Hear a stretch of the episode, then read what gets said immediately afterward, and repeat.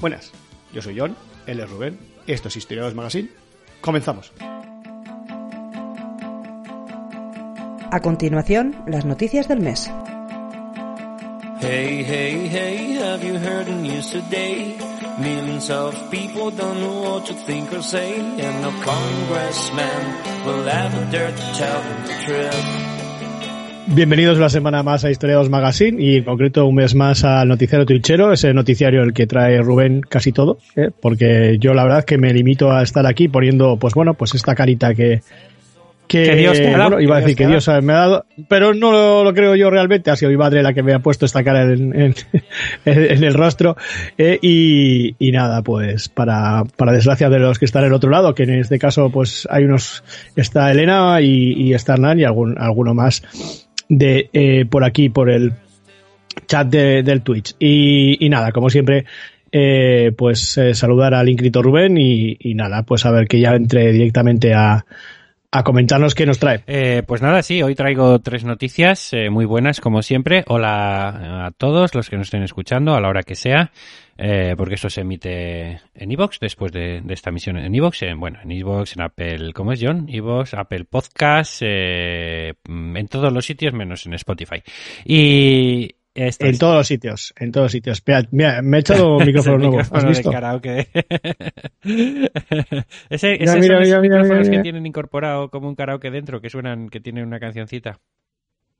Vale, Por vale. supuesto. ¿eh? Y no descarto que en algún momento suene la música. miedo me das. Bueno, vamos a empezar. Venga, vamos a empezar con la primera noticia y vamos a Venga. vamos a pasar a vamos a pasar a las diapositivas que ya tenemos aquí la primera de ellas y vamos a empezar con la primera noticia. Eh, eh, una noticia eh, de una persona que hace hace ya unos programas que no venía por aquí. Yo el Inclit el Inclito No me digas más. Sí, no, sí, Vicente Geolaya. ¿eh? Que- Hombre, Vicente Geolaya, Eh, sí, un señor. artículo en Saludos. el país y habla sobre el enigma de, de un soldado de- del ejército de Aníbal, del ejército cartaginés de Aníbal, que fue enterrado a 400 kilómetros, a 450 kilómetros de donde, de donde luchó, ¿no? Y, y bueno, vamos a contar un poquito esto, no tanto por la, no tanto por la historia de si el soldado fue a morir lejos o no, sino porque, bueno, lo que queremos con esta noticia también es un poco eh, criticar o poner sobre la mesa lo malo, lo malo que son los espolios arqueológicos, ¿vale? Porque es una historia, es una historia de espolio arqueológico esta, ¿vale? Mm, Estamos en contra de, de las En- máquinas estas que hacen pip. En ¿eh? 2001, Estas. la, mm, la Guardia Civil, 2001, hablamos de hace 20 años, puso en marcha una operación, la Operación Tambora, que dio como... Para mí Para ayer, ti mismo, ayer. efectivamente. Dio como resultado pues la incautación de, de la increíble cifra o de más de 100.000 piezas arqueológicas expoliadas eh, durante más de 100.000, ¿eh? 108.000 en concreto, piezas arqueológicas expoliadas durante décadas, eh, bueno, en toda España, sobre todo en las provincias de Sevilla, Córdoba y Jaén, ¿no? Y mm, la Guardia Civil las halló todas en dos propiedades, en dos fincas de, de un ingeniero, Ricardo Marsal Monzón, ¿de acuerdo? Esta operación, eh, bueno, pues se inició por parte de la Guardia Civil a raíz de unas actividades irregulares eh, de una persona que coleccionaba piezas arqueológicas en la zona de Écija, en Sevilla. Cuatro años después, eh, la Junta de Andalucía se hizo cargo de ellas, hablamos del año 2005, a, regañadientes, dado el volumen de lo saqueado, y creó un, fondo, un fondo arqueológico, el denominado Fondo Arqueológico Ricardo Marsal Monzón, ¿no? que además incluía 43.000 fichas de los, de los objetos. Como digo, casi 20 años después, los trabajos por intentar poner en orden este mare magnum continúan, ¿vale? Estamos hablando de más de 100.000 piezas, como hemos dicho. El catedrático de arqueología de la Universidad Autónoma de Madrid, Fernando Quesada Sanz, acaba, ¿Tú crees que, está, que, es, que es conveniente hablar en latín cuando estamos hablando de, cartagineses? en- Ah, el- Porque he dicho Mare Magnum, pero... le- Les sentaría pero- mal, les sentaría pero mal. escucha, digo Mare. Magnum con tilde en la segunda A, ¿vale? O sea que es castellano, es castellano. Oh, ¿vale? bueno, es un latinajo. Pues latinajo. el, el rollo es que, que este Francisco Quesada Sanz, como digo, catedrático de arqueología, acaba de publicar un estudio que se llama John, vamos, me vas, estoy viendo que me vas a dar la noche. Estoy viendo que me vas a dar. Se ha disparado, te lo juro, que creía que estaba el apagado. micrófono de karaoke. Yo lo he apagado, lo siento, lo siento. Que Bueno. ¿puedo seguir o no? Cuando, cuando, Sigue, cuando sigue. vuecencia quiera, ¿eh? Empieza el, Venga. empieza el párrafo No, otra decía vez. que Fernando Quesada Sanz acaba de publicar un estudio que tiene un título bastante largo. Se llama Un puñal de origen vaceo y probable hallazgo andaluz en el Museo Ibérico de Jaén y la problemática de piezas procedentes de colecciones. Así, todo lo largo que acabo de comentar eh, se titula este estudio. Em, allí, el profesor Fernando Quesada se queja amargamente de que jamás se podrá confirmar la sorprendente teoría, la sorprendente historia de un guerrero ibero, ibero, ¿vale? En- Enrolado en las... en- no, No, i- no o íbero, si quieres, ibero. con tilde la I. En, Pues enrolado en las tropas de. Aníbal, eh, que recorrió con su armamento al hombro, incluyendo un valioso puñal, el que estamos viendo en pantalla, más de 450 kilómetros para morir en su pueblo. Su pueblo que es Jaén, ¿vale? Es Peluy, mejor dicho, en la provincia de Jaén. Es. Ah, el gi- Iba a caballo, Claro, venía desde no, Alemania. venía desde, desde el norte, desde la tierra de los vaceos. eh, luego ponemos un mapa, si quieres te, te digo dónde estaban. El, No, digo, igual era los 450 kilómetros solo venía igual era una desde el etapa. norte de ¿eh? la meseta castellana. El gigantesco espolio desarticulado por la Guardia Civil en su momento, en su momento, porque aparte de este señor Ricardo Massa Monzón, hubo 102 investigados, impide saber si la daga que portó el guerrero desde el Valle del Duero hasta Andalucía es un unicum, es decir, otro latinajo, ¿verdad, John? Un unicum, que es una pieza sin Sí. igual en el mundo, ¿no? O si por el contrario es solo una más del centenar de espadas de dagas de este tipo que se conocen, ¿de acuerdo? Eh, vamos a ver, el, el puñal que se expone en el Museo Ibérico de Jaén está catalogado como procedente de la necrópolis ibérica de La Carada, que está en Espeluy, en Jaén, ¿vale? Hasta aquí todo correcto. Y es el resultado de una actividad de Vale. expolio ilícita, como hemos comentado, ¿no? Se trata de una producción bacea. ¿eh? Bacea, los baceos son un pueblo ce- O Baxeo, o Baxeo con dos Cs. o Sí, sí, de, Para decirlo bien. Cs. Los bac- Porque los de, De porque estoy leyendo, pero con sé que dos con Cs, efectivamente. Vale. Me cuesta pronunciar dos Cs, gracias. entonces eh, por eso digo Vale. bacea. Ah. Entonces, ¿cómo dice chicholina? Pero chicholina es una palabra italiana y baceo en teoría es una palabra eh, Bueno, ibérica, ojo, ¿no? no- Bueno, a lo que voy es que eh, los baceos que se asentaban en, en la meseta norte, es un pueblo céltico de la meseta norte, y probablemente produjeron esta espada en el último tercio del siglo III antes de Cristo, ¿vale? De este tipo de espadas eh, se conocen eh, más de un centenar de ejemplares, ¿de acuerdo? Eh, y todos ellos fueron encontrados en la cuenca del Duero y zonas aledañas, en la zona donde vivían los bacceos, ¿ale? Eh, Ah, Que es ¿vale? Bac y Ceo, que es el jefe de los Bac. En esta parte Bac de la meseta Ceo. castellana. Esto dice Elena. que todas se han encontrado, en todas las que hay hasta el momento, una treintena, como digo, se han encontrado en la, en la, una, una centena, se han encontrado en, eh, en la cuenca del Duero. Eh, Mide 30 centímetros y medio, con una anchura máxima que llega a alcanzar los 4 centímetros y medio. El pomo corresponde a una aleación de cobre, mientras que la vaina es de hierro y, bueno, la vaina está fragmentada en dos y de ella se conserva aproximadamente el 60%. Estamos viendo ahora una imagen de lo que se conserva de la, de la vaina, ¿de acuerdo? Eh, en conjunto, la, la, pieza podría considerarse próxima a una variante extraordinariamente poco habitual de un puñal propio del siglo III a.C., denominado de enmangue de espiga. La hoja, completa Ah. y claramente pistiliforme, John, con forma de lengua, ¿eh? forma Va- de lengua, pistiliforme, Ah, vale. ¿de acuerdo? Pistiliformes Eso con es. forma de Y lengua. Es una Vale, absoluta rareza vale. en este modelo, ¿de acuerdo? La verdad que es, tiene un filo, tiene, una, tiene una, una hoja muy bonita, ¿no? La forma que tiene. Eh, eh, ¿Cuál es el problema? El descubrimiento de este arma de origen baxeo, repito, del norte de la meseta castellana, en un yacimiento en Jaén, ¿eh? supondría un hallazgo único muy Sí. lejos de su área nuclear, ¿no? De su área original.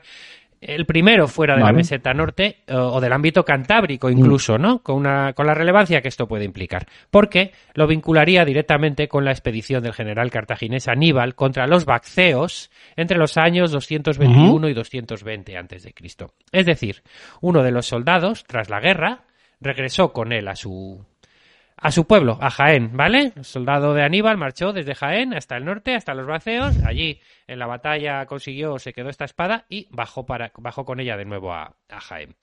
Pero el hecho de que no haya Vale. evidencias incontestables de que fuese hallado en Espelúi, en Jaén.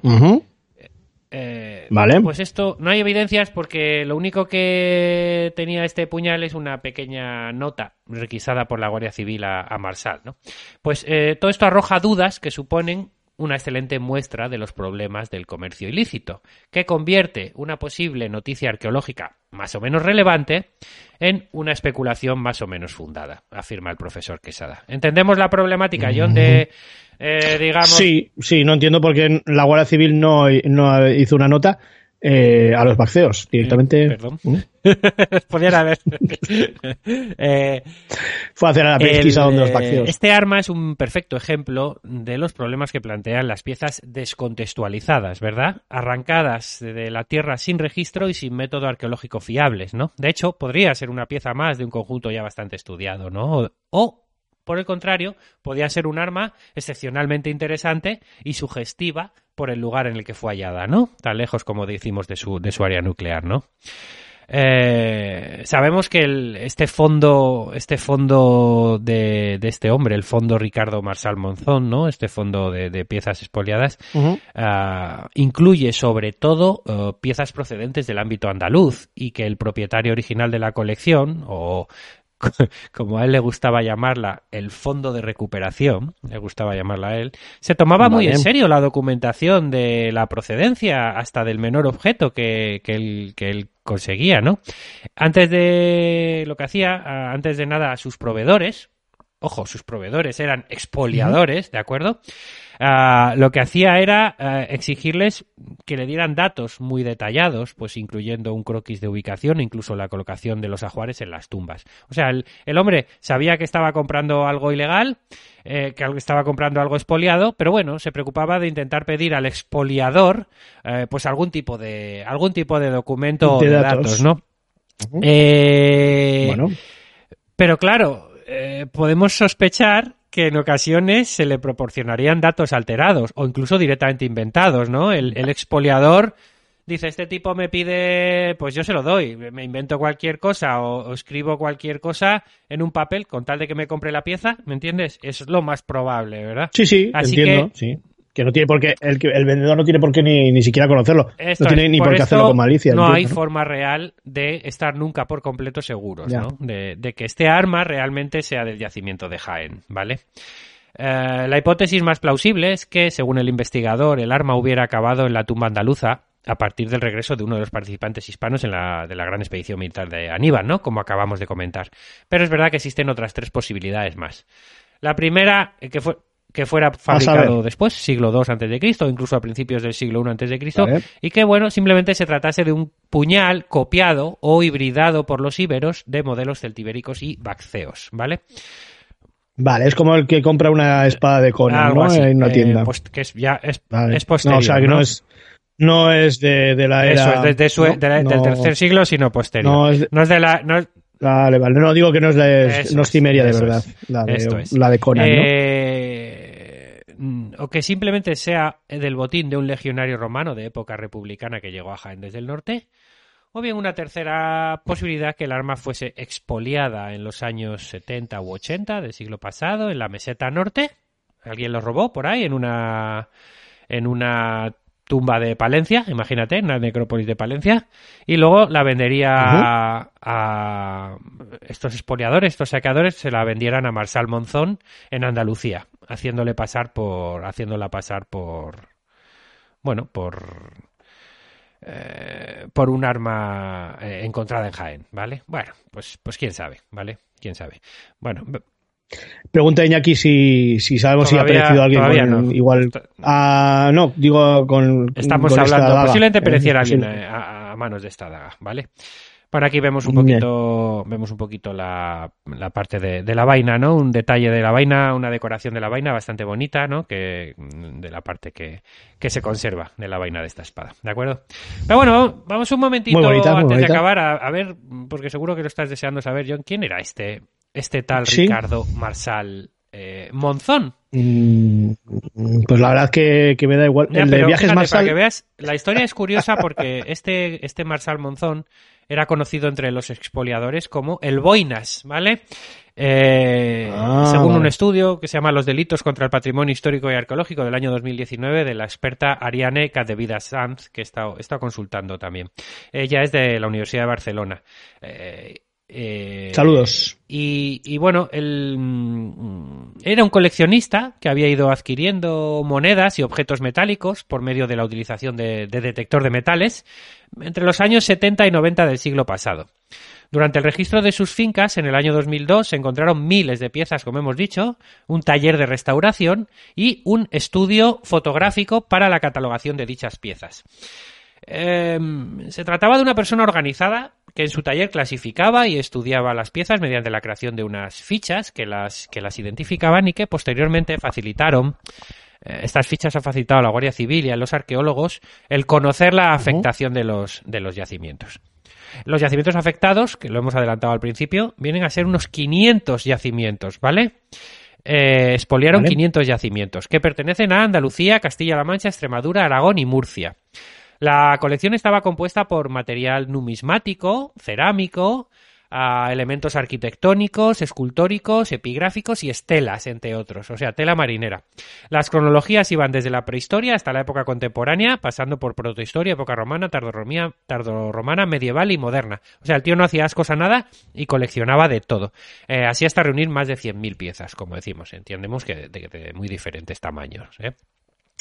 Eh, como dice Elena, le daban a todo, efectivamente, le daban a todo. El ingeniero Marsal eh, estableció una serie de negociaciones con la Junta de Andalucía para cederle su colección, pero la Junta, pues en su momento no quería hacerse cargo de este material expoliado de procedencia ilícita, ¿no? Porque se, se sabía que, que así era, ¿no? Eh, nos dice Hernán que este hombre tenía un buen trastero, lo que tenía era dos fincas en, en Jaén, ¿de acuerdo? Ah, yo había entendido trasero. Digo, pues de qué le dos conocerá. Igual Hernán le conoce. Eh, bueno, no sé. em, el, el- el coleccionista expoliador se dirigió al Museo Arqueológico Nacional de Madrid para intentar colocar su colección y entonces ahí, ahí la Junta... Ahí sí tiene que pitar, ¿eh? Ahí, no, ahí pero que ahí lo pitar, que... ¿eh? eh, La Junta de La máquina. Andalucía Pi, pi, pi. posiblemente para evitar que la colección saliera de Andalucía, en el año 2005 sí que eh, decidió eh, comprársela o, o- o- o adquirirla aceptando eh, la donación del ingeniero. ¿vale? Junto con documentos eh, relacionados eh, y lo convirtió en el llamado Fondo Arqueológico Ricardo Marsal eh, Monzón, F-A-R-M-M. Es decir, John, la- de alguna manera la Junta de Andalucía Sí, como digo, eh, lo que hizo es legalizar este fondo mm, expoliado, eh, eh, eh, digamos, adquiriéndolo, aunque fuese donación, ¿no? Eh, y Sí. convirtiéndolo en un fondo, ¿de acuerdo? Asimismo, vale. para más INRI, la Junta de Andalucía emitió un comunicado agradeciendo a este hombre sus contribuciones al enriquecimiento del patrimonio histórico andaluz. Pues nada, pues a- Eh, todos hacen no lo mismo. hubo responsabilidades penales. Te dirás por qué a este tío no se le metió en la cárcel, ¿no? Si, si, ¿Por qué? ¿Por qué no se le metió en la cárcel. Rubén? Pues eh, porque eh, al parecer, bueno, todos estos eh, o muchos de estos eh, saqueos se produjeron antes de la ley de patrimonio de 1985, ¿eh? con lo cual eh, no era juzgable, ¿de acuerdo? Es un caso difícil de analizar. Se ha priorizado la colección, lo que ha hecho la Junta de Andalucía es priorizar la colección a cambio de no sancionar a los expoliadores, ¿no? Eh, tanto al ingeniero como a los ciento y pico investigados que hubo en su momento al resto de furtivos, ¿no? Que por cierto eran viejos conocidos de la mayoría, la mayoría de ellos por los, por los cuerpos de, de- de seguridad del Estado, ¿no? Además, encima, como digo, se le agradece el hecho de operar de manera furtiva. No sabemos si era consciente o no este hombre de que operaba, de que estaba haciendo algo ilegal. Yo estoy seguro de que sí era consciente de ello. Por mucho que exigiese papeles, Bueno. por mucho que exigiese una fe de procedencia, ¿no? Mm, ah, ah, tonto Bueno. no debería ser. Eh, durante los meses de vigilancia de sus fincas de, por parte de Seprona, eh, bueno, Seprona, Seprona es el Servicio de Protección de la Naturaleza de la Guardia Civil, ¿no? Eh, pues pudieron Sí. identificar hasta 142 furtivos que se acercaron por allí y muchos de estos protagonizaron diferentes operativos posteriores, ¿no? También hay que señalar que las piezas que forman la colección están descontextualizadas y este es el gran problema, ¿no? Y desconocemos las probables las probables destrucciones ocasionadas en los yacimientos fruto de estas actividades furtivas, ¿vale? Eh, colección a Ujú. cambio de impunidad, ¿no? Eh, y todo esto incentiva el arqueofurtivismo, ¿no? En lugar de, de intentar erradicarlo, ¿no? Por eso estamos... Es un deporte de riesgo. por eso estamos desde aquí criticando, yo creo, esta, esta, esta actitud, ¿no? Eh, volviendo al puñal, y por eso mismo, precisamente, por eso mismamente, el catedrático Quesada propone reflexionar sobre cómo el mismo objeto, de tener una procedencia arqueológica firme, puede ser un hallazgo nuevo relevante, o por el contrario, no ser más que una pieza más entre un centenar de otras parecidas, ¿no? Cuando no conocemos su contexto o está, cuando está totalmente descontextualizada, ¿verdad? La procedencia de este arma concreta o en concreto nos hurta la necesaria seguridad para hacer un análisis en clave histórica. ¿no? Es difícil encontrar un mejor ejemplo de la destrucción de información relevante eh, perdida a causa de una excavación irregular. Irregular por decirlo de forma elegante, ¿no? Porque es a todas luces una excavación ilegal y mal hecha, ¿no? Y bueno, esto es un poco la, esto es un poquito la, la primera noticia que traigo hoy. Yo, mm, ya te digo, más que por la noticia en sí, que también, por la, Por la denuncia. que, que la misma supone, ¿no? Pues ahí te queda, Eh, ahí queda tu denuncia. ¿eh? Yo creo que, que ha quedado bien claro. Bueno, ya puedo encender esto ya por fin. Esto- No sé si se oye, se oye, se oye. Tenías Se unas se ganas locas de, Tenías se- unas ganas locas de- que, que hay que darle así. Se me oye, se me oye. Vale. tenías unas ganas eh, locas de comprar, de, de comprar, iba a decir, de, de probar el, el, el, el La verdad que lo estoy disfrutando yo que más que los niños. ¿eh? Y bueno, la primera, la primera recomendación que traigo hoy eh, es, eh, bueno, es, va sobre, más o menos sobre esto.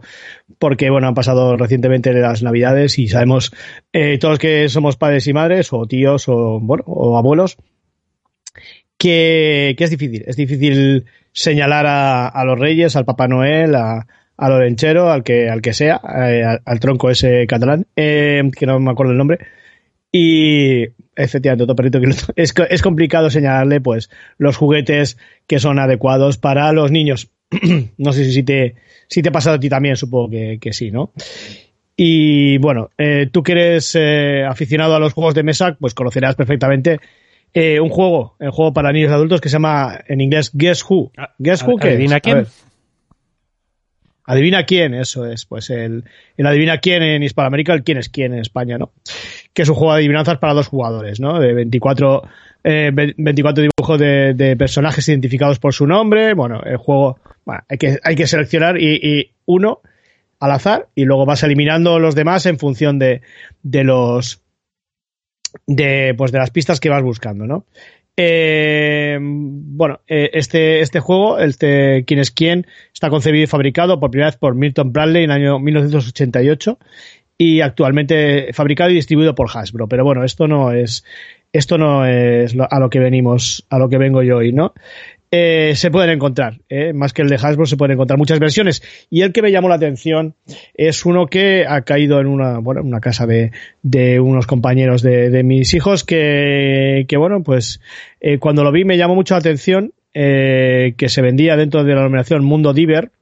Eh, los supermercados Aldi no, no nos dan no nos dan eh, ningún dinero los supermercados Aldi, así que lo podemos decir.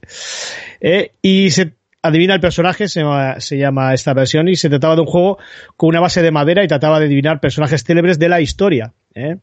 Y bueno, pues eh, dado que, que es un juego eh, destinado a los niños a partir de 6 años, parecía lógico pues que, que incluyera pues los personajes más conocidos de la histórica, de la historia, perdón. Pero la dinámica del juego permite que, bueno, esta sea una forma de descubrir nuevas personalidades, ¿no? Porque, bueno, tiene, como es, tiene gorro, tiene, ¿cómo es? Tiene bigote, es, hombre, es mujer. Este tipo de preguntas, pues te llevan a, un personaje y, a- al conocimiento del mismo, independientemente de que, se llame eh, Claire o, Fred o, se llame Cleopatra, ¿no? ¿eh? Eh, me parece una, una, forma interesante para los niños para conocer historia. Y, y de hecho, bueno, pues los personajes que aparecían en esta versión eh, se han merecido su fama por su trabajo, no realmente por, por su título, eh, por un título o por una victoria bélica, lo cual ya es, ya es por sí destacable, ¿no? Eh, Mozart, Einstein, Freud, Pitágoras, Miguel Ángel, Tesla, Fleming, Ramón y Cajal, por ejemplo, ¿no? Vemos aquí unos personajes que, que, han hecho algo por la humanidad, podríamos decir, casi todos, ¿no? Todos, ven, todos, ¿no? Sí. Y el juego incluye en la carta de, de, elección una breve biografía en la ficha del personaje a adivinar. ¿eh? Pero hay un segundo punto que es lo que más me llamó atención, ¿eh? que fue la casi paridad total en las figuras. Algo que, bueno, que no debería de ser reseñable en un juguete, pero que por desgracia hoy en día todavía lo es. Así como algunos nombres de, de, de personajes femeninos que, que, bueno, que eran, que, que, son destacables. Hay que decir que, que, no la paridad no era total porque de las 26 fichas de madera, eh, 12 pertenecen a mujeres, en concreto de las que vi yo, ¿eh? Eh, en concreto Virginia Woolf, eh, Charlotte Cooper, que, que, era una tenista, eh, Florence Nightingale, Agatha Christie, Ada Lovelace, que salió aquí también, eh, Virginia Apgar, que, que, fue médico, Alice Ball, química, eh, Bessie Coleman, que, que, creo que trajiste una vez Bessie Coleman, la aviadora, eh, a este programa, eh, Clara Zetkin, que era una política feminista, Heidi Lamar, que fue actriz, y Marie Curie. Eh, Marie, ¿cómo es Marie Curie? Es Sklodowska. Vale, pues bueno, pues de las 26 fichas, 12 pertenecen a mujeres que, que, han hecho mucho por la humanidad. Y yo creo que, que me gustó muchísimo el, este, este juego por esto, porque creo que, que era muy didáctico y, y creo que, que, era muy, bueno, eh, que era muy didáctico. Vale. y no sé, no, no, es que no, no, me ha dado tiempo a sacar Word Reference para mirar las, los sinónimos. Eh, o, o te, los sinónimos, efectivamente, de, de didáctico. Bueno, eh, todavía hay más, porque según el catálogo, eh, es que he visto el catálogo, eh, incluye más fichas, hasta un total de 76 piezas, eh, eh, dedicadas exclusivamente a mujeres célebres, eh, que eso sería una otra parte del juego que sería solo mujeres célebres. Aunque esta parte del juego no, no lo lleguen a ver en persona, sí que aparece en el catálogo de, de decimos, de, de supermercados Aldi. Eh, el precio, pues era apenas de, de sí, la ampliación es, es esta, de, parece ser que es la de mujeres célebres.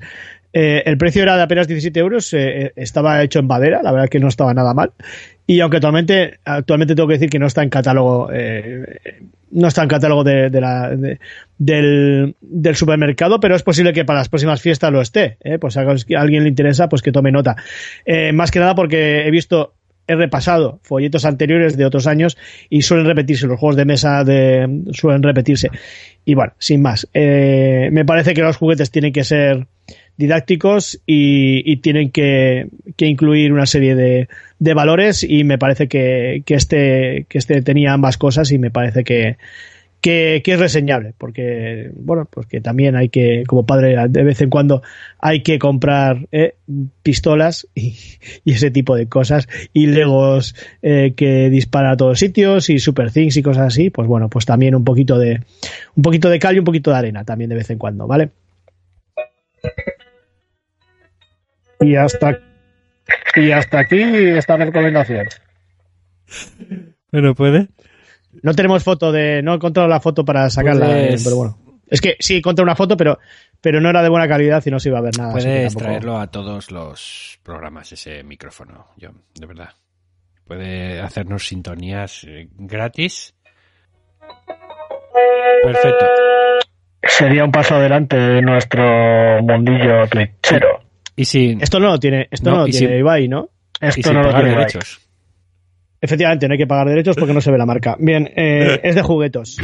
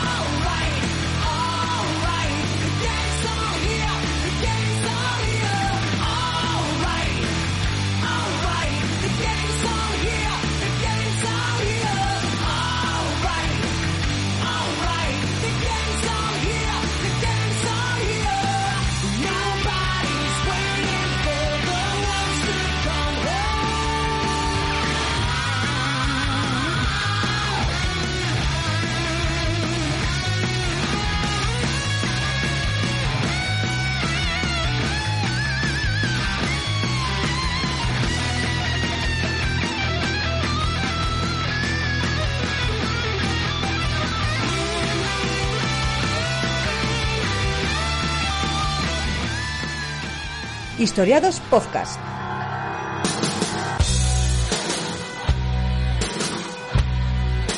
Estamos en Twitter, arroba Radio Historiados. Con número que con letra estaba cogido.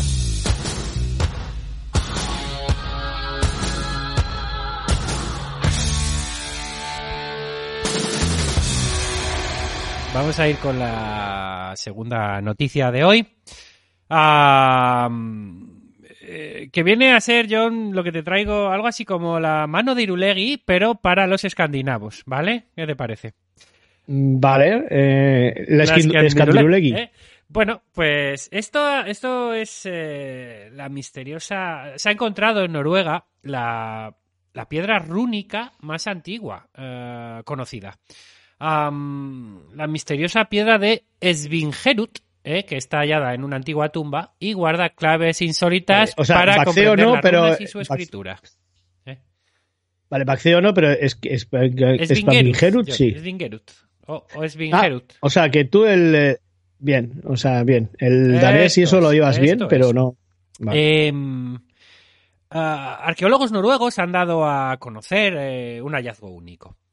Han encontrado la piedra rúnica más antigua del mundo, eh, datada hasta el momento, con inscripciones que tienen hasta 2000 años de antigüedad y se remontan a los primeros días de la enigmática historia de la escritura rúnica. O sea que estamos hablando de eso, del nacimiento, del origen de la escritura rúnica.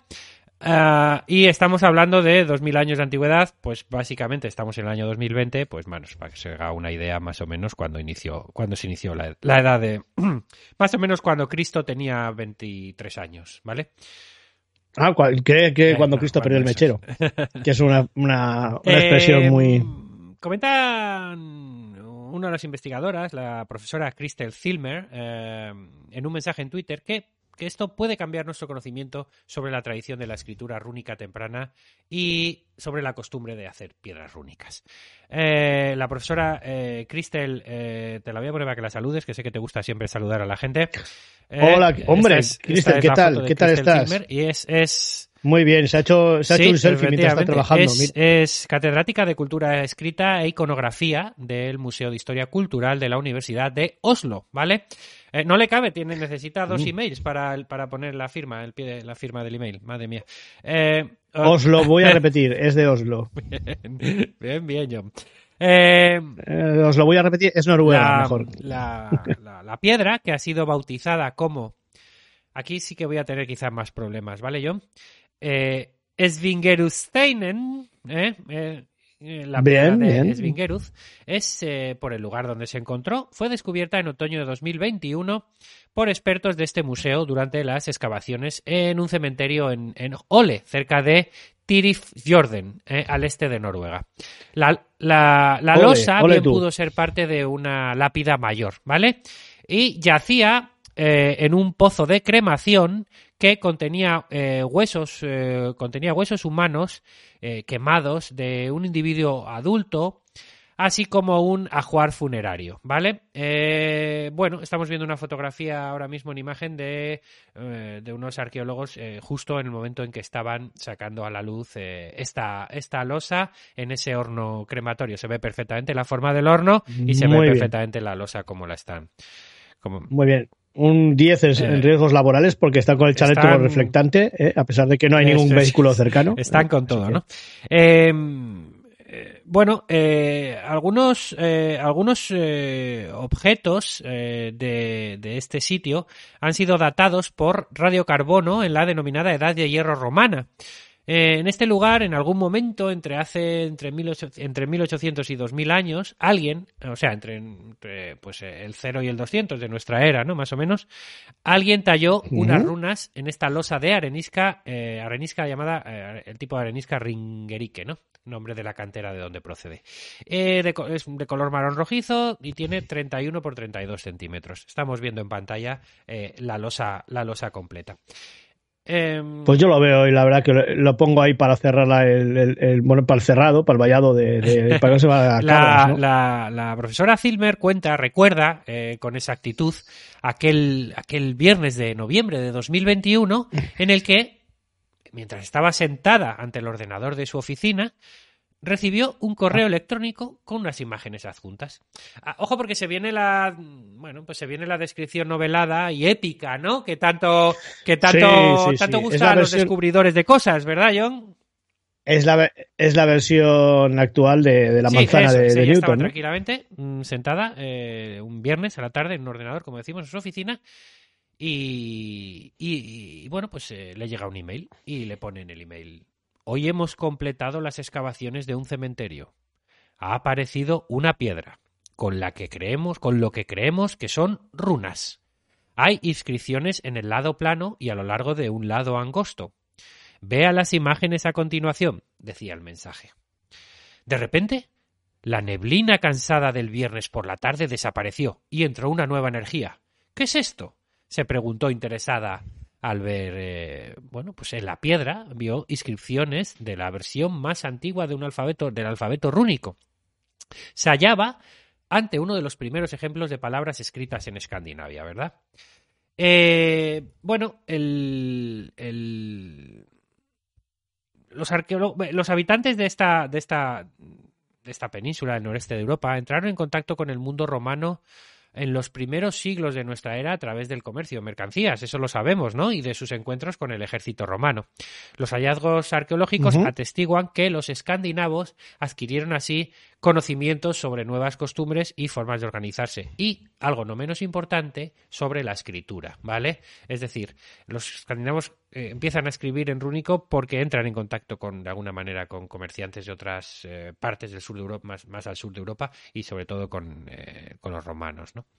Los investigadores saben que, inspirados por los alfabetos clásicos, estos pueblos crearon sus propios caracteres, las runas, ¿no? Por eso esta noticia pues nos está viniendo bien también para conocer un poco cuál es el origen de este alfabeto rúnico, ¿no? Eh, pero es verdad que los investigadores llevan muchos años tratando de averiguar cuántos años, valga la redundancia, tiene el alfabeto rúnico y cuándo se fabricaron las primeras piedras rúnicas. Es decir, no sabemos exactamente cuándo se comenzó a escribir en rúnico. Se intuye, según relata Zilmer, la piedra de Svidgerun, eh, Svingerun se ve muy diferente de lo que esperaríamos encontrar en los primeros objetos rúnicos, en particular las piedras.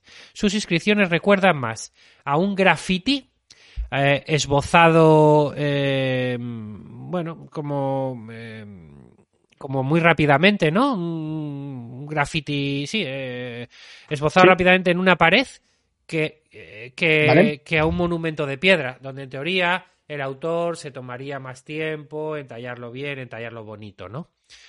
Eh, estamos viendo en, eh, esa piedra que hemos visto antes grande, estamos viendo ahora un pequeño detalle, ¿no? Eh, creo que se pueden apreciar eh, claramente las, digamos, lo que es ese graffiti de, de- de runas, ¿no? El más destacado. Yo no sé si sabes lo que pone ahí, John, o si ves lo que... lo Ni que idea, pone. oye, mira, no. Es que encima que no entiendo yo el, ¿Sí? el rúnico. Eh, pues mira, es que es tan pequeño la pantalla y tampoco no, Bueno, no a ti, no, no. Eh, Eh, estaba pensando son- que cuánto, cuánta, cuánta de la gente que tiene, espera, Sí. espera, un inciso, cuánta de la gente que tiene un tatuaje con una runa eh, está mal escrito. muchos, ¿no? Pues como los que se tatúan cosas Sí, en sí, chino y eso. Bueno, por eso digo, por eso digo. Eh, lo que vemos son ocho caracteres en la parte inferior de la cara frontal que llaman la atención. Y tiene, Vale. por- más que nada porque están escritos además con una incisión más profunda que el resto, ¿no? Lo más probable, creen los investigadores, es que sea el nombre de una persona. Se lee, lo que vemos ahí escrito, se lee como Idiberuj. ¿eh? Vale. Esto es lo, lo que considera la experta noriega, ¿no? Eh, ¿Puede ser el de la persona fallecida, que esto fuese una lápida de la tumba de la, la persona cremada, ¿no? En ese, en ese, en esa, en ese, en ese, en esa tumba. Bueno, pues puede ser, no lo sabemos. Eh, lo que sí sabemos es que aquí en vez de poner, John, en vez de poner Sorioneku, pues pone Idiberuj, ¿vale? Vale. Eh, el texto posiblemente se refiera a una mujer llamada Idibera ¿eh? y a la, ins- la inscripción. Podría significar para Idibera, ¿vale? Como el para Elisa de Beethoven, bueno, para Idibera, ¿vale? Ah, pues mira. Ni, ni, ni, ni, ni. Ah, Puede ser. Bueno, Igual otras, que el para Elisa otras posibilidades eh, son que Idiberuj sea la traducción de un nombre eh, como Idibergu, Idiberga, o tal vez el nombre del paren- de parentesco Idiberung, ¿no? Acabado en G. Todas esas opciones están barajando los están barajando los, eh, los investigadores, ¿de acuerdo? El Museo de Historia Cultural de la Universidad de Oslo recuerda en un comunicado que las formas de escribir inscripciones antiguas eh, variaban considerablemente y el lenguaje cambió mucho entre la época en que se tallaron estas runas y luego la posterior edad vikinga y la posterior, más aún, posterior edad media, ¿no? Eh, baja edad media. Eh, interpretar los mensajes de la piedra es, por tanto, todo un reto, ¿vale? Aseguran. Mm. La, mm, la piedra contiene varios tipos de inscripciones. ¿eh? Eh, lo que vemos a continuación, John, es otra parte de esta piedra con marcados en blanco para que se observen mejor las, eh, las líneas, ¿no? Sí, finamente incisas, ¿no? En esta. En hombre, ahí ya se ve algo, sí. Algunos, como hemos dicho antes y comentaba la profesora Zilmer, algunas se parecen mucho a, a garabatos casuales, ¿no? Más que a algo donde el, el- el- el escritor o el escriba se haya esmerado, ¿no? Em, se notan signos similares a runas, eh, figuras ornamentales e incluso una cuadrícula subyacente de líneas que se cruzan, ¿no? Una especie de casi para jugar al tres en raya o algo por el estilo, ¿no? Bueno, eh, bueno, Zilmer relata que, que eso, que algunas líneas forman esta, nos cuentan esta cuadrícula, incluso se ven pequeñas figuras en zigzag, ¿no? Eh, otras características interesantes. Bueno, parece ser, según la investigadora, no todas las inscripciones, parece que no todas las inscripciones tienen un significado lingüístico, ¿vale? Es posible. Hay es que también. alguien haya imitado, explorado o jugado con la, con la escritura, ¿no? O simplemente quizá alguien estaba aprendiendo a tallar runas, ¿no? Y lo, lo utilizaba como una especie de, de hoja en sucio, ¿no? ¿Quién sabe? Es, es probable, ¿no? No- nunca lo sabremos, ¿no? En el lado derecho se destacan tres incisiones que se parecen mucho a las runas, eh, bueno, las runas que nosotros conocimos como F, U y TH, ¿vale? Que son las tres primeras runas del alfabeto rúnico, que precisamente se llama eh, Futark, porque las primeras seis runas son FU, TH, AR y K, ¿no? y juntas completan la palabra. Vale, es como QWERTY. Es, Es- como, es como QWERTY QWERTY, o como abecedario, ¿no? ¿De acuerdo? Vale, sí, Que efectivamente. la palabra está formada con las primeras letras de- del, del propio alfabeto, ¿no? Este sería, Vale. entonces, el primer intento conocido de escribir parte del alfabeto rúnico. También puede ser una tablilla de enseñar a, bueno, pues a escribir un alfabeto o, intentar ponerlo por escrito, ¿no? Bueno, eh, Zilmer explica eh, que, eh, bueno, hemos dicho que esto podría ser la, escritura más antigua en rúnico. Hay otros dos, eh, hasta ahora, lo que hay hasta ahora descubierto y más o menos datado, son dos piezas, ¿no? Eh, hasta ahora los runólogos han considerado que los runólogos se llaman así, no tengo yo. No, no, que sí, que sí, pero me ha hecho gracia porque pues no había han nunca considerado que este peine que estamos viendo en imagen, el peine de hueso hallado en Vimose, en Dinamarca, que data alrededor del año 160 después de Cristo, como el primer ejemplo seguro y datado de runas registradas, ¿vale?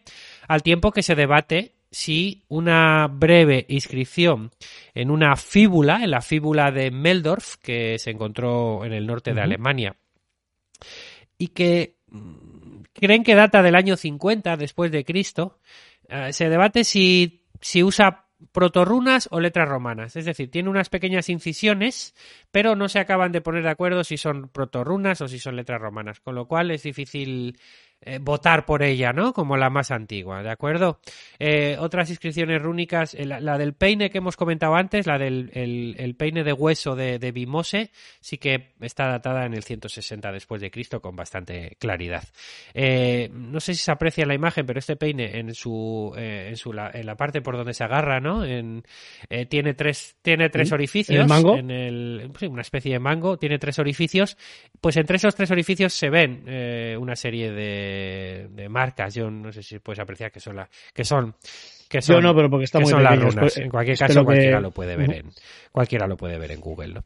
Eh, bueno, lo que comenta la lo que comenta la, la, la investigadora es que este hallazgo, eh, la piedra de Svitgerul, la- es la piedra, lo que sí es, es la piedra rúnica datable más antigua, porque eh, el resto de inscripciones, mm, como hemos dicho, están hechas en hueso o en, metal, ¿no? Y entonces esta es la piedra rúnica datable más antigua y arroja nueva luz sobre la tradición de las primeras piedras rúnicas. Muestra que estas aparecieron en Escandinavia antes de lo que se suponía o de lo que se ha venido pensando. Y la piedra es increíblemente interesante gracias a sus diversas inscripciones. Evidentemente, pues bueno, aún queda mucho por, por investigar, pero la profesora de la Universidad de Oslo está segura de que en el futuro, bueno, se obtendrán muchos más conocimientos valiosos sobre la historia primitiva de esta escritura rúnica y la costumbre de, de- de fabricar estas piezas, ¿de acuerdo? Eh, noticia sacada de ABC, de DW y también de, me parece que de Terra Antiquae, ¿de acuerdo? Eh, por dar los créditos. Por dar los... Bueno, pues eh, sí, tus referencias habituales, ¿no? Eso es. Espero que no, le decía que espero que los runólogos no sean tan tan brasas como los runners, la verdad, ¿eh? porque Estabas buscando Eh, una imagínate palabra ahí que se pareciera y que... su sí, pues a ver, son a ver, los dos coinciden en run Perfectamente. perfectamente, Bueno, ¿eh? o sea que pues nada, eh, traigo traigo otra recomendación, bueno, eh, podemos decir el libro del mes, hay meses que no traigo libros porque porque he olvidado leer, pero bueno, vaya, he traído. ¿eh? Vale. Vale, no, es que estaba sacando el, el- el libro. Y, y nada, este mes traigo un libro de que, bueno, ya, ya hemos hablado, ya he hablado de él en redes sociales, que, que es este. A ver si se si consigo Perfectamente, el historiador en el estadio de Tony, de Tony Padilla. Ah. Un ensayo, un ensayo Eh, sobre la geopolítica del fútbol. ¿Ves que yo tengo el mismo tamaño de pantalla que tú y leo bien las cosas, John? Pues es que Ya, tú ya. eres más joven que yo. La verdad es que ojalá que llegues a las que aparentas, la verdad, porque estás, estás acabadísimo, la verdad. ah, no, el que estoy Eh, acabado soy yo es. en este caso. Bien. Eh, vale. Bueno, pues esto. eh, es un libro en el que se aunan dos de mis pasiones menos ocultas, ¿no? Que es el fútbol y la geopolítica. Y es que, bueno, a pesar Junto- de que hay ¿Habla de islas interesados- también? Eh, sí, ahí salen islas, salen islas. Entonces lo junta, lo, lo junta todo. Sale ya lista. está, está todo. Eh, así que nada, bueno, pues eh, a pesar de lo que comentan algunos eh, interesados periodistas deportivos, pues el éxito del fútbol como deporte profesional no está tanto en la emoción o en el espectáculo, que, que sin duda hay otros deportes que lo tienen en igual término mayor, sino en su vinculación directa con la geopolítica. Y así nos lo demuestra Tony Padilla eh, a través de este libro, donde encontramos ejemplos de la unión entre política y fútbol siendo detonante de conflictos bélicos, catalizador de revoluciones o transformador social en lugares tan diversos como España, Jordania, Etiopía, México, Irak, Ucrania, Argentina o Hong Kong, entre, ¿Hong entre Kong, muchos otros. dicho? He dicho Hong Kong, pero si tú has entendido Hong Kong, puede ser que, que le cambie el nombre. Eh, eh, en, en 40 capítulos breves, pues muy amenos y sencillos de leer, pues el autor muestra una gran labor de documentación que se plasma a través de la multitud de multitud de anécdotas que nos sirven para desentrañar las complejidades del deporte rey y su impacto político, social y económico. Descubriremos, por ejemplo, eh, que la batalla de la Cañada Strongest entre, entre Bolivia y Paraguay eh, después de esa, de esa batalla, dio, esa batalla dio origen a dos nombres de equipos en ambos países, o como eh, la Alemania nazi, eh, un judío era dirigente del, del Bayern de Múnich. Eh, bueno, pues muy, muy, muy interesante y, todos muy amenos. La verdad que muy recomendable si, si te gustan estas dos cosas.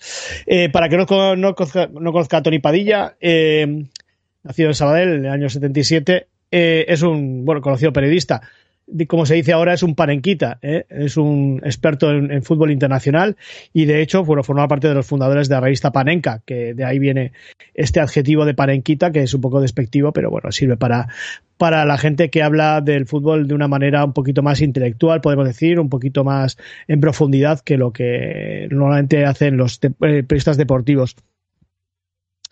Y bueno, pues eh, Tony Padilla, aparte de, periodista, es historiador. ¿eh? Y ha dirigido durante 10 años la sección de deportes del diario, del diario Ara y participa en programas y transmisiones de los canales Gol y Movistar y colabora en medios de comunicación como Cataluña Radio, Racur o TV3. Y bueno, pues también eh, eh, era uno de los fundadores de, uno de los míticos eh, bueno espacios que proyectos que era marcadorinternacional.com que, que está eh, hace poco ha, cerrado que trataba pues eso como su nombre, propio nombre indica de, de, fútbol internacional y además es profesor del de máster de periodismo deportivo de la, de la Blanquerna Universidad Ramón Llull y nada, pues eh, un libro muy ameno, ya digo, es del año, el año 21, eh, 329 páginas y bueno, pues muy sencillo de leer y muy, muy recomendable para todos los que les guste la, el fútbol, repito, y, y, y la historia y la geopolítica. Vale. Vale, sí, lo enseño de nuevo. Nos pide, amigo Surigorri, que si puedes enseñar de nuevo. La portada, dice él. En realidad, eh, querido Surigorri, eh, eso es la cubierta. La portada está dentro. Ah, vale, pues. Vale, esta. Tampoco. Vaya, vaya, eso, eso- Eso es una sola payón. Vamos a ver. Ah, y tengo que decir que, que el, en el programa de historias de la semana, del mes que viene, del mes que viene, pues va a salir una historia eh, referente a que sale en este libro. Eso es la portada de un libro, sí. Vale. Eh, y qué puntilloso eres. Y va, va en concreto, vamos a hacer un, un hype. Sobre todo, Vamos- sobre todo ese puntilloso con Surigorri. Vale, porque debería de saberlo, quieres decir, ¿no? bueno, pasa muchas horas en la biblioteca, deberías saber. Y bueno, eh, va a salir un, un, bueno, pues un artículo sobre que aparece en este libro que, que va sobre el primer equipo africano que venció en Inglaterra. ¿Mm? Lo dejamos ahí, ¿vale? Mm, y nada, Iba pues, a decir eh, que será, que será, pero si ya lo sé, pero bueno. Está- ya lo sabes porque lo hemos grabado.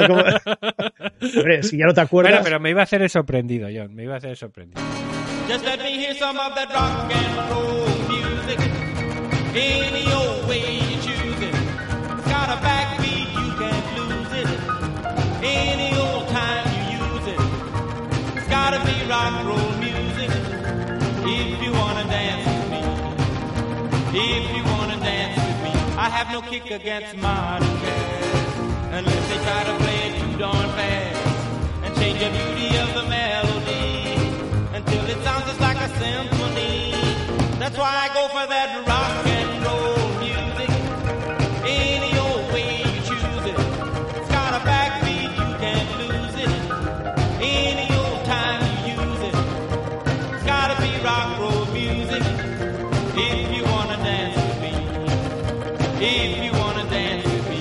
took my loved one over across the tracks so she could hear my man a wailing sax. I must admit they have a rockin' band. Man, they were blowing like a hurricane. That's why I go for that rock and roll music. Any old way you choose it. It's got a backbeat, you can't lose it.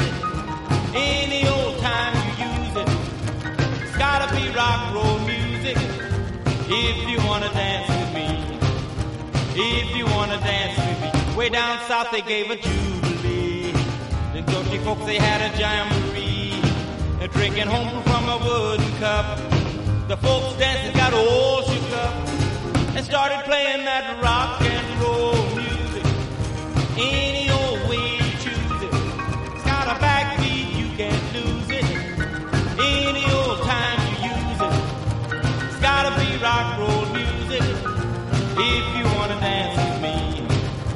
If you wanna dance with me. Don't care to hear 'em play a tango. I'm in the mood to dig out. Historiados Podcast. historiadospodcast.wordpress.com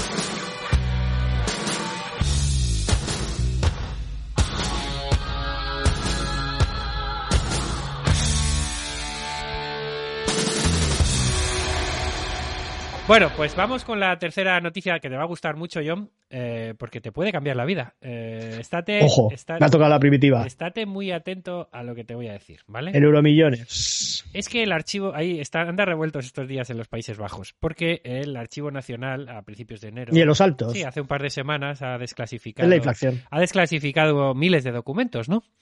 Eh, y eh, bueno, eh, las ha puesto a disposición del público. Y entre todos esos documentos que ha desclasificado, eh, se encuentra un mapa que aparentemente muestra el lugar donde los nazis enterraron un tesoro.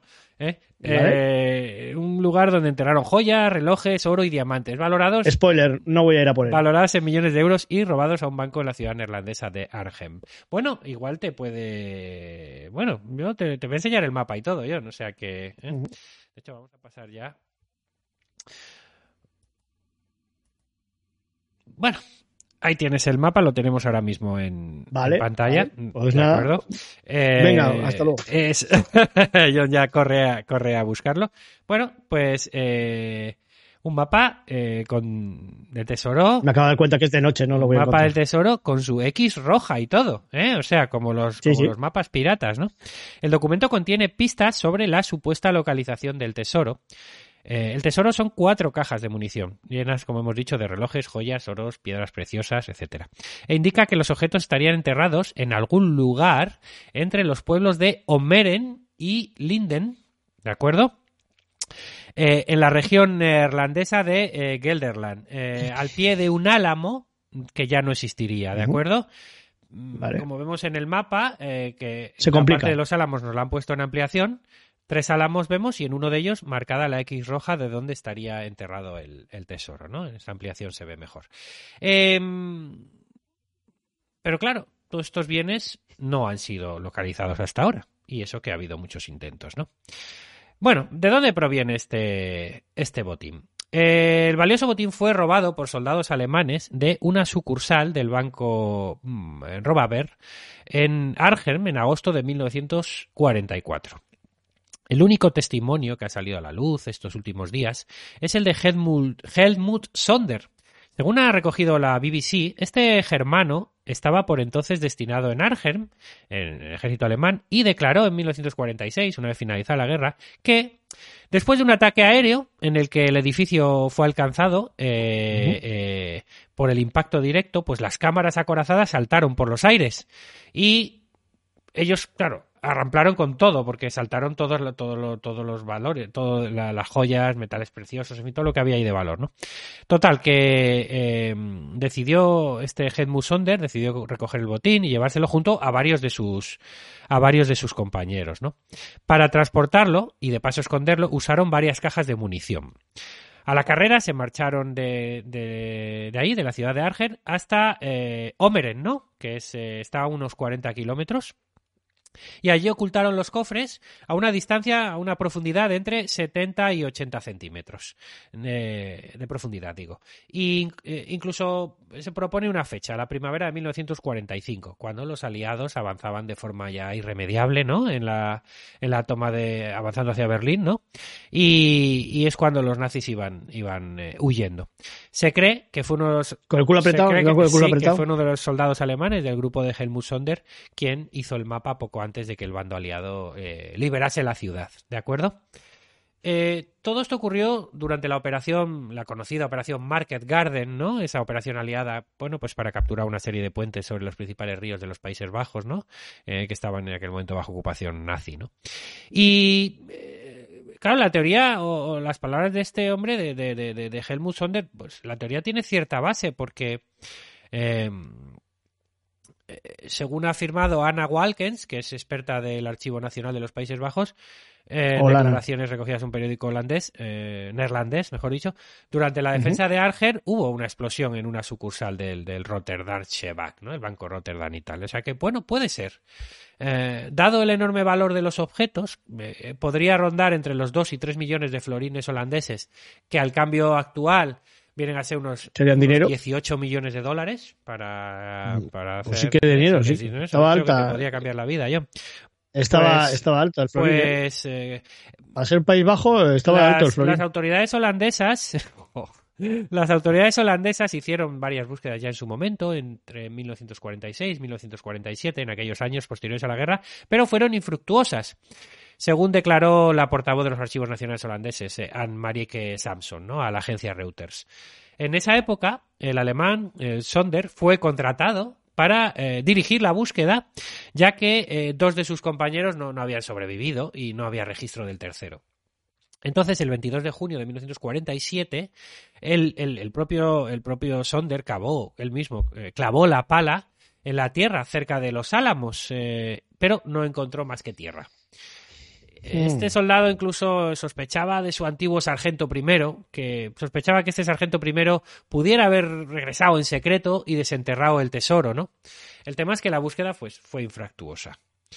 Un historiador neerlandés, eh, Jos Rosendahl, aseguró al canal regional Omroep eh, Gelderland que el hecho de que haya un mapa tan específico es, es algo especial, ¿no? Pero hay muchas mm, cosas que no están nada claras, ¿no? Y que hay todavía muchas preguntas por hacerse. Recordó además que Omeren, esta ciudad, era, este pueblo, era una zona donde aún se registraban batallas en ese momento. Así que es posible que el tesoro, es verdad, fuera enterrado, pero que luego retirado apenas un par de días después, ¿vale? Eh, estamos hablando de una un contexto en el que las tropas nazis están en retirada, en franca retirada, con el, el avance aliado eh, y misericordia hacia Berlín, ¿no? Entonces, eh, bueno, pues sí, cogen, dejan, entierran, re, re, desentierran, se llevan, bueno.